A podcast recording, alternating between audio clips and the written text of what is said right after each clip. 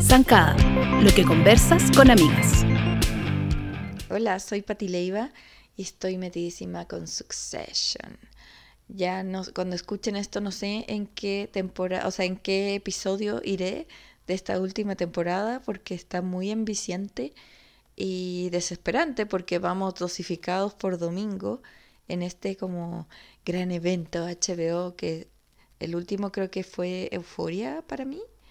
Eh, para muchos ha sido Last of Us, em, pero de esos eh, grandes, de esas grandes series que una es capaz de esperar y tomarse el tiempo y no decir como no, que se me junten y o sea, quizá hay gente con más paciencia que sí.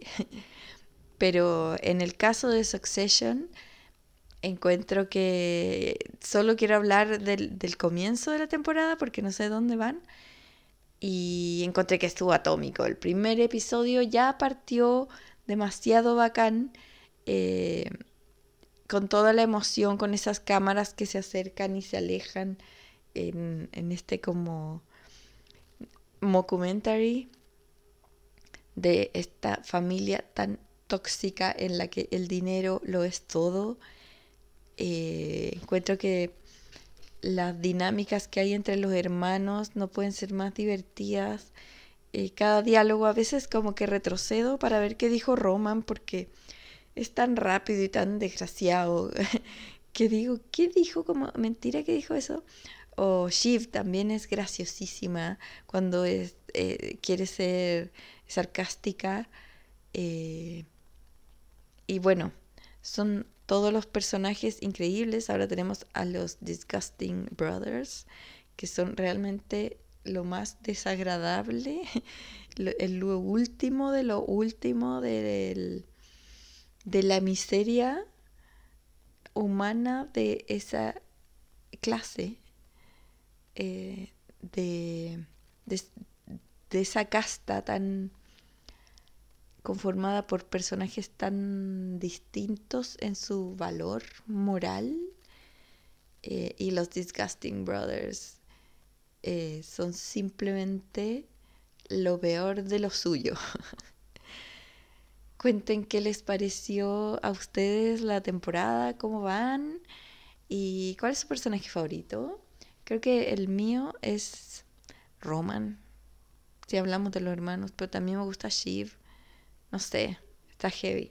Y creo que mm, en verdad todos traen momentos muy divertidos, hasta los personajes menos chistosos pueden traer momentos muy divertidos. Eh, y bueno, eh, trato igual de seguir el ritmo de las negociaciones porque igual es difícil. O todos cachan, todos cachan eh, lo que están negociando cada vez. Encuentro que hay que seguir el ritmo y preguntarle a alguien que sepa de, de plata, de, esas estratosféricas cifras y de lo que significa una cosa y otra y que te compren de acá y que me, fascina cómo los tratos van cambiando de la noche a la mañana, como que de ahí ese dicho de eh, eh, se hizo un arreglo entre gallos y medianoche, porque eso es, como cuando nadie sabe, reuniones en lugares estratégicos, en horas estratégicas, cosas que van desde manipulación de, de hacerle casi encerrona a la gente para, como física, física de tiempo y de espacio y de lugar. Eh, muy entretenida, gente muy desgraciada, eh, pero vale la pena verla. La entrevista zancada. Alexandra Highland está invitada hoy día, pero así como con vestido largo, no sé, estamos como alfombra roja. Eh, no está acompañándome para copuchar ni pelar otras producciones. Vamos a partir desde adentro. Ahora, para que veas lo que se siente, Alexandra, vamos a hablar de tu propia película, tu primera película, las demás, por favor. Aplausos. Sí, eh, qué, eh, qué, nervio ponerse como en el, en el, otro lado, porque a veces, igual, por ejemplo, antes que hablábamos más de música, era más fácil hablar de música porque no es algo que uno hace. Pero, sí, pero no sé, hacer una película es una cosa como un proceso tan gigante, tan largo, tan lleno de cosas, que me siento con toda la autoridad para poder pelar otras producciones y encontrar igual que la mía estuvo bacán, que salió más o menos bien. La gran, el gran hito de este año es que estrenaron eh, mundialmente en el Festival de Rotterdam. Eh, quedaron seleccionadas además en una categoría importante. Cuéntanos de eso y bueno, esto lo, lo como desclasificando, lo, lo, vemos muy desde adentro porque en Zancada sabemos desde que se te ocurrió hacer una película hace algunos años. Entonces estamos viviendo todo el proceso como así como nosotras, ah, como vamos hablando, dijo la mosca. Obvio, obvio. que estamos en Rotterdam. Ah, sí. Em, nada, em, estrenamos en el Festival Internacional de Cine de Rotterdam, que es un festival en Holanda que es súper importante, eh, en Holanda y los Países Bajos. Y mm, fue demasiado emocionante porque mm, yo nunca pensé que íbamos a estrenar un festival como tan grande. Em, efectivamente, igual hacia el fin, así como uno eventualmente hace, va haciendo como caminos que te llevan a lugares que tú dices como ya, sí, igual sí. Pero para mí Rotterdam, de lejos, de como persona que le gusta el cine nomás, era un festival demasiado cool, como muy bacán. un em, sueño. Sí, obvio, obvio que sí. Y fue de verdad súper sorprendente ver a que la gente reaccionara como tan bacán con la película. Para mí, bueno, ver la película cuando uno la ve comenzarla con otra gente es como verla de nuevo y es igual como muy bacán. Em, y sí, una locura mostrarlo en un país así. Igual, claro, yo como que al tiro me, como que digo, como de más que les parece sorprendente, porque claro, allá de verdad no pueden creer que acá el aborto es ilegal. Bueno, porque hablemos del, del, del, plot de la película. Un adelanto, sí. Eh, la demás se trata de, es la historia de dos amigas es una historia de amistad entre dos amigas donde una como veinteañera, chilenas, como universitaria, una de ellas queda embarazada y mm, decide hacerse un aborto de forma ilegal, como con pastilla, por el tiempo de las semanas que tiene cuando se da cuenta que está embarazada. Y, y eso, y es el viaje de ellas como a través de Santiago, buscando datos de un doctor, eh, un lugar donde venden las pastillas, un dato, eh, juntando la plata que implica eso y todo lo que implica como ponerse en, marcha con una amiga para, para sacar adelante un aborto, un aborto ilegal además. Me, me, gusta mucho que ese es el tema central, como que al contar eso no es un spoiler, sino que es como lo que pasa en la vida mientras esto sucede. No es ah, como estamos viendo el aborto, ¿cachai? Como eh, claro, y no es una película de las relaciones. De se realizará el aborto, sí o no. Eh, es sobre la amistad, sobre ser mujer. Ese entorno. Sí, sí, 100% sobre la amistad y sobre ser mujer. Como que de hecho, mm, esa fue mi primera, como la primera pulsión con la película fue como contar la historia de dos amigas, de forma como un poco como, de una manera distinta, no sé, no sé, igual que soy fan del cine, he visto uno ha visto, o sea, obvio que he visto millones de películas donde la, la, amistad entre mujeres se ha visto representada de forma bacán, pero igual también quizás me faltan algunas. Y pensando en temáticas que les tocan a las mujeres, como obviamente el tema eh, de tu como de tu sexualidad y de tu la sexoafectividad y la reproductividad, o sea, el tema de, de los embarazos le ha tocado un, montón de mujeres. Eh, como Sí, es un tema demasiado universal, como que mm, claro. demasiado no hemos visto como en situaciones de em, tener que comprar un test de embarazo, preguntarse qué hacer frente a un embarazo como que no planeado, a una maternidad como eso, no deseada, etcétera. Y, todo lo que pasa alrededor, como tanto en las relaciones cercanas como en la sociedad, en el país en el que te toca. Los comentarios que te hacen, 100%. Y cómo, y cómo vaya, vaya a acceder a eso o no.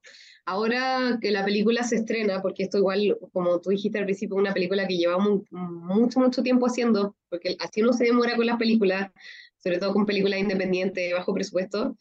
Em, cuando la película se empezó como a escribir, o sea, el aborto era completamente ilegal acá. Y, por ejemplo, en Argentina, eh, ahora que la película se está estrenando, eh, bueno, tenemos las tres causales que no están ni cerca de, de, ser como la legalidad que uno busca y la legalidad por la que se podrían como em, estar ahí las chiquillas, o sea, las, las, principales, las, actrices, los o sea, los personajes de la película.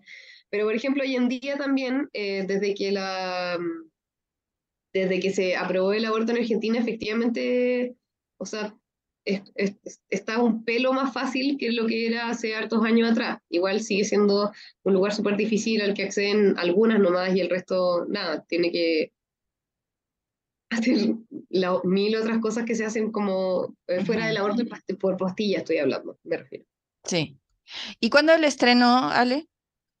Eh, en este, este, este noviembre debería ser el estreno en salas. Lo que pasa es que con las ah. películas uno hace mm, que es un mundo raro, que yo no sé explicárselos como a, o sea, voy a intentar de explicarlo como, pero hay todo un tema de, de estrenar en los festivales extranjeros primero que en el propio país.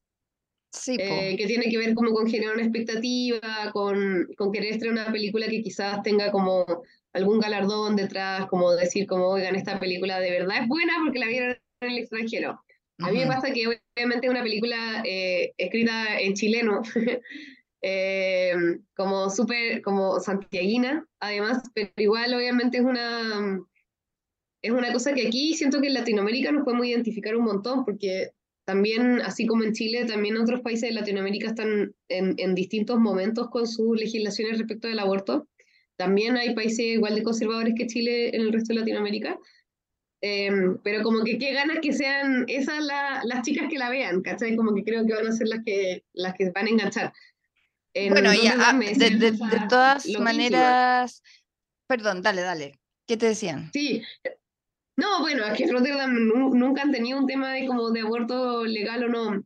Eh, en general en Europa está bien, está bien eh, legalizado y lo que, como el lugar de protesta que tienen ellos, como, o sea, el lugar de, como donde tienen que trabajar es el tema de, tienen en general como sistemas de acompañamiento para que no vaya a ser que en la clínica de aborto haya gente protestando en contra. Un poco como lo que pasaba en Juno, que era que ella mm. iba y estaba la gente diciéndole como las guaguas tienen uñas, etc.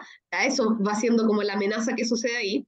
Entonces obviamente no podían creer que el nivel de, de el nivel de legislación que había en, nuestro país. Y ahí Sí, es, es, chistoso, es raro cómo, cómo experimentarlo, ¿cachai? O sea, un gallo me dijo como, ¿y qué hacen las mujeres que no quieren tener a sus hijos? Y yo como, uy, Uy, qué buena pregunta. De todo, como por dónde partir, como que es un tema, sí, largo.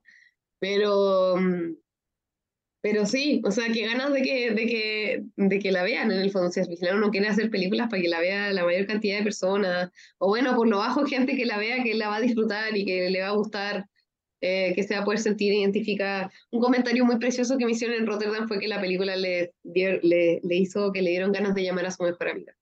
Y eso me hizo ah, Ya con eso valió todo.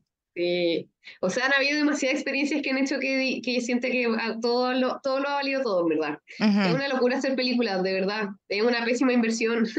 es como hacer un disco. Es como que voy a decir, como dije un día, y voy a hacer mis canciones. Así que. Pero Yo siempre lo he visto como que es como hacer un edificio. 100% es también construir una casa, sí. Mm. Como los detalles. Y es un proceso súper largo. Eh, es difícil, eh, es, sí, es difícil, no hay, no hay, o sea, es que en verdad es inventarse una cuestión y uno llega a hacer la película y, y uno inventa como con un equipo increíble y con gente muy talentosa, como con mucho oficio detrás, pero uno vuelve a inventar las maneras de hacer cine porque, mm, porque no siempre vaya a tener los recursos, como no siempre van a estar las cosas como supuestas, como te dicen que están en, según en los libros, o como te muestra lo que es la industria gringa, ¿cachai? Que trabajan con 300 personas de set y nosotros trabajamos con 15, 20, 30. Qué heavy, pero igual te volverías a meter en ese forro.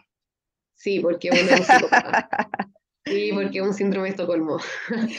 sí, no sé, o sea, obviamente, o sea, al haber hecho la película, como que obviamente mm, surgen millones de nuevas ideas de cómo volver a hacer películas. A mí el, tema, bueno, mm, que haya sido harto la diferencia en Rotterdam de como que yo igual trabajo además en el mundo del audiovisual y obviamente uno como que empezáis a pensar en otras maneras de ser, de llegar a las mismas soluciones, ¿cachai?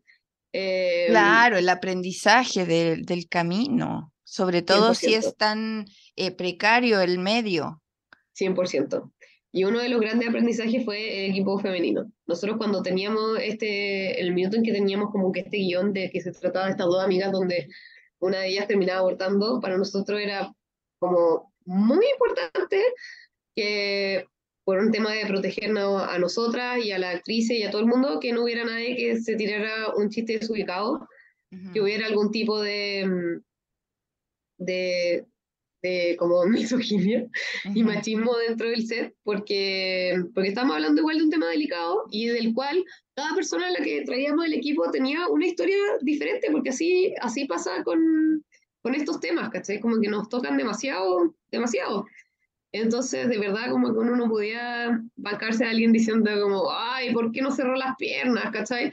que, son, que son cosas que suceden, que siguen sucediendo, porque también pareciera como que, como que no, que ahora ya no, pero sigue sucediendo. Em, y ahí fue que buscamos esencialmente un equipo de puras mujeres y la verdad es que fue increíble. Eh, solo funcionó bien. Dentro de lo difícil que fue hacer la película, porque obviamente como eh, si bien teníamos el, eh, un, fondo de un fondo encima, que era un fondo igual chico, pero era un fondo, era algo de plata que nos permitió tener cosas del tipo, no sé, catering, ¿cachai? Em, igual está lleno de cosas porque uno está lleno de lugares prestados, cosas prestadas, y mm, esas cosas obviamente cuando no hay como un cheque en blanco en depósito, obviamente se caen y son difíciles. Y fue súper difícil constantemente difícil y aún así salió eh, súper bien. Salió hermosa. bueno, yo, yo quiero decir eso, yo quiero decir eso, que yo la vi, que me consta. Y sí, que no, no... de las afortunadas. Sí, es que prensa.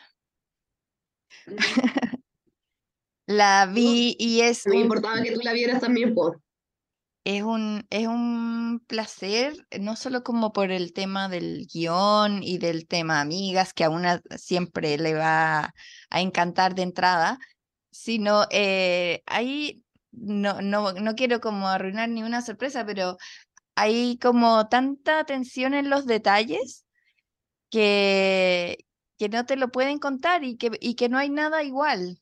O sea, nunca vas a encontrar eh, esos mismos detalles, esa misma creatividad plasmada como en cada cuadro.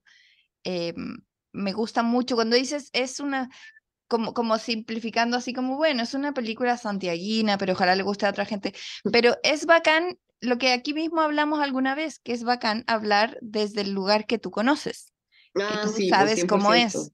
Entonces tú vi, te tocó vivir en esta ciudad, eh, tienes amigas acá, te mueves en un mundo y qué bacán poder hablar de eso. O sea, y cuando una historia está bien contada, no te importa que, o sea, uno ha visto eh, películas, o sea, digo, no, para la gente que no vive en Santiago, ¿cachai? O que vive en otro país.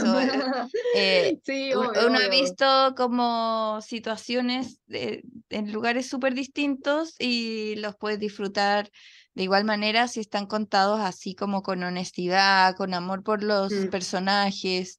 Mm. Em, todo eso es súper, súper, súper valioso y es muy entretenida de ver la parte visual, el arte, eh, los colores, las actrices. ¿Podríais comentar el nombre de las actrices y como para contextualizar también? Las dos actrices protagónicas eh, son Nicole Sasso, que es una tremenda actriz de teatro. Esta es su primera aparición en cine, pero es una actriz consagradísima. Bueno, hace, es bailarina. Es que les tengo un montón de admiración a las dos, en verdad. Y la otra es Alicia Luz Rodríguez, que es eh, ícono chilena, eh, la protagonista de Joven Yalocá y de, otra, y de varias otras películas famosas chilenas. Eh, y bueno, hacen una dupla muy linda. Eh, creo que una de las primeras cosas que, que, mm, que vi de la, de la película, las primeras veces que uno monta el material, etcétera, era verlas a ellas amigas. Y eso para mí era fundamental. Y mm, sí, son, o sea, yo las adoro, trabajan precioso. Eh, trabajan precioso en, frente a cámara. Fue súper lindo el trabajo, en verdad. Y mm, nada, fue un espacio súper como colaborativo, como seguro.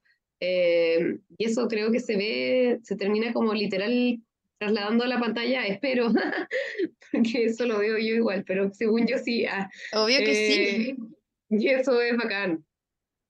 Obvio que sí. Entonces, eh, quiero que dejemos a todas invitadas con tiempo para que sepan, cuando después todo el mundo empieza a hablar de la película, ustedes supieron antes acá. Y Zancada también hace un tiempo, si buscan por ahí, también va a haber un adelanto del guion que alguna vez publicamos y es algo que te agradezco un montón como directora el haber sido generosa y compartir y como cada, cada etapa que hace que uno se sienta parte también. Sí, sí, y bueno, venimos con nuestra primicia eh, favorita, que es que vamos a estrenar ahora en el, en el Festival de Bafisi, que es en Buenos Aires, en uh. competencia internacional. Y Napo, eh, demasiado emocionante. ¿Cuándo es eso? A finales de abril, del 19 al 30 de abril es el festival. Maravilloso, y ahí felicitaciones. la película. Eh, sí, muy emocionante. Ya, me encanta. Todas listas. Atención a las demás eh, ópera prima de Alexandra Highland como directora. ¡Ah! ¡Qué emoción! sí, qué emoción. Gracias, Alex. Te espero eh, en otro episodio que me acompañes a hablar de alguna. Apelar de otras cosas. Apelar de otras cosas. Hablar de qué otras cosas también. Chao, amiga. Escúchanos cada semana en Spotify o en tu podcast player favorito como el podcast de Zancada. También te invitamos a seguirnos en Instagram, Twitter y Facebook como Zancada y a leernos todos los días en zancada.com, donde encuentras todos los temas que conversas con amigas.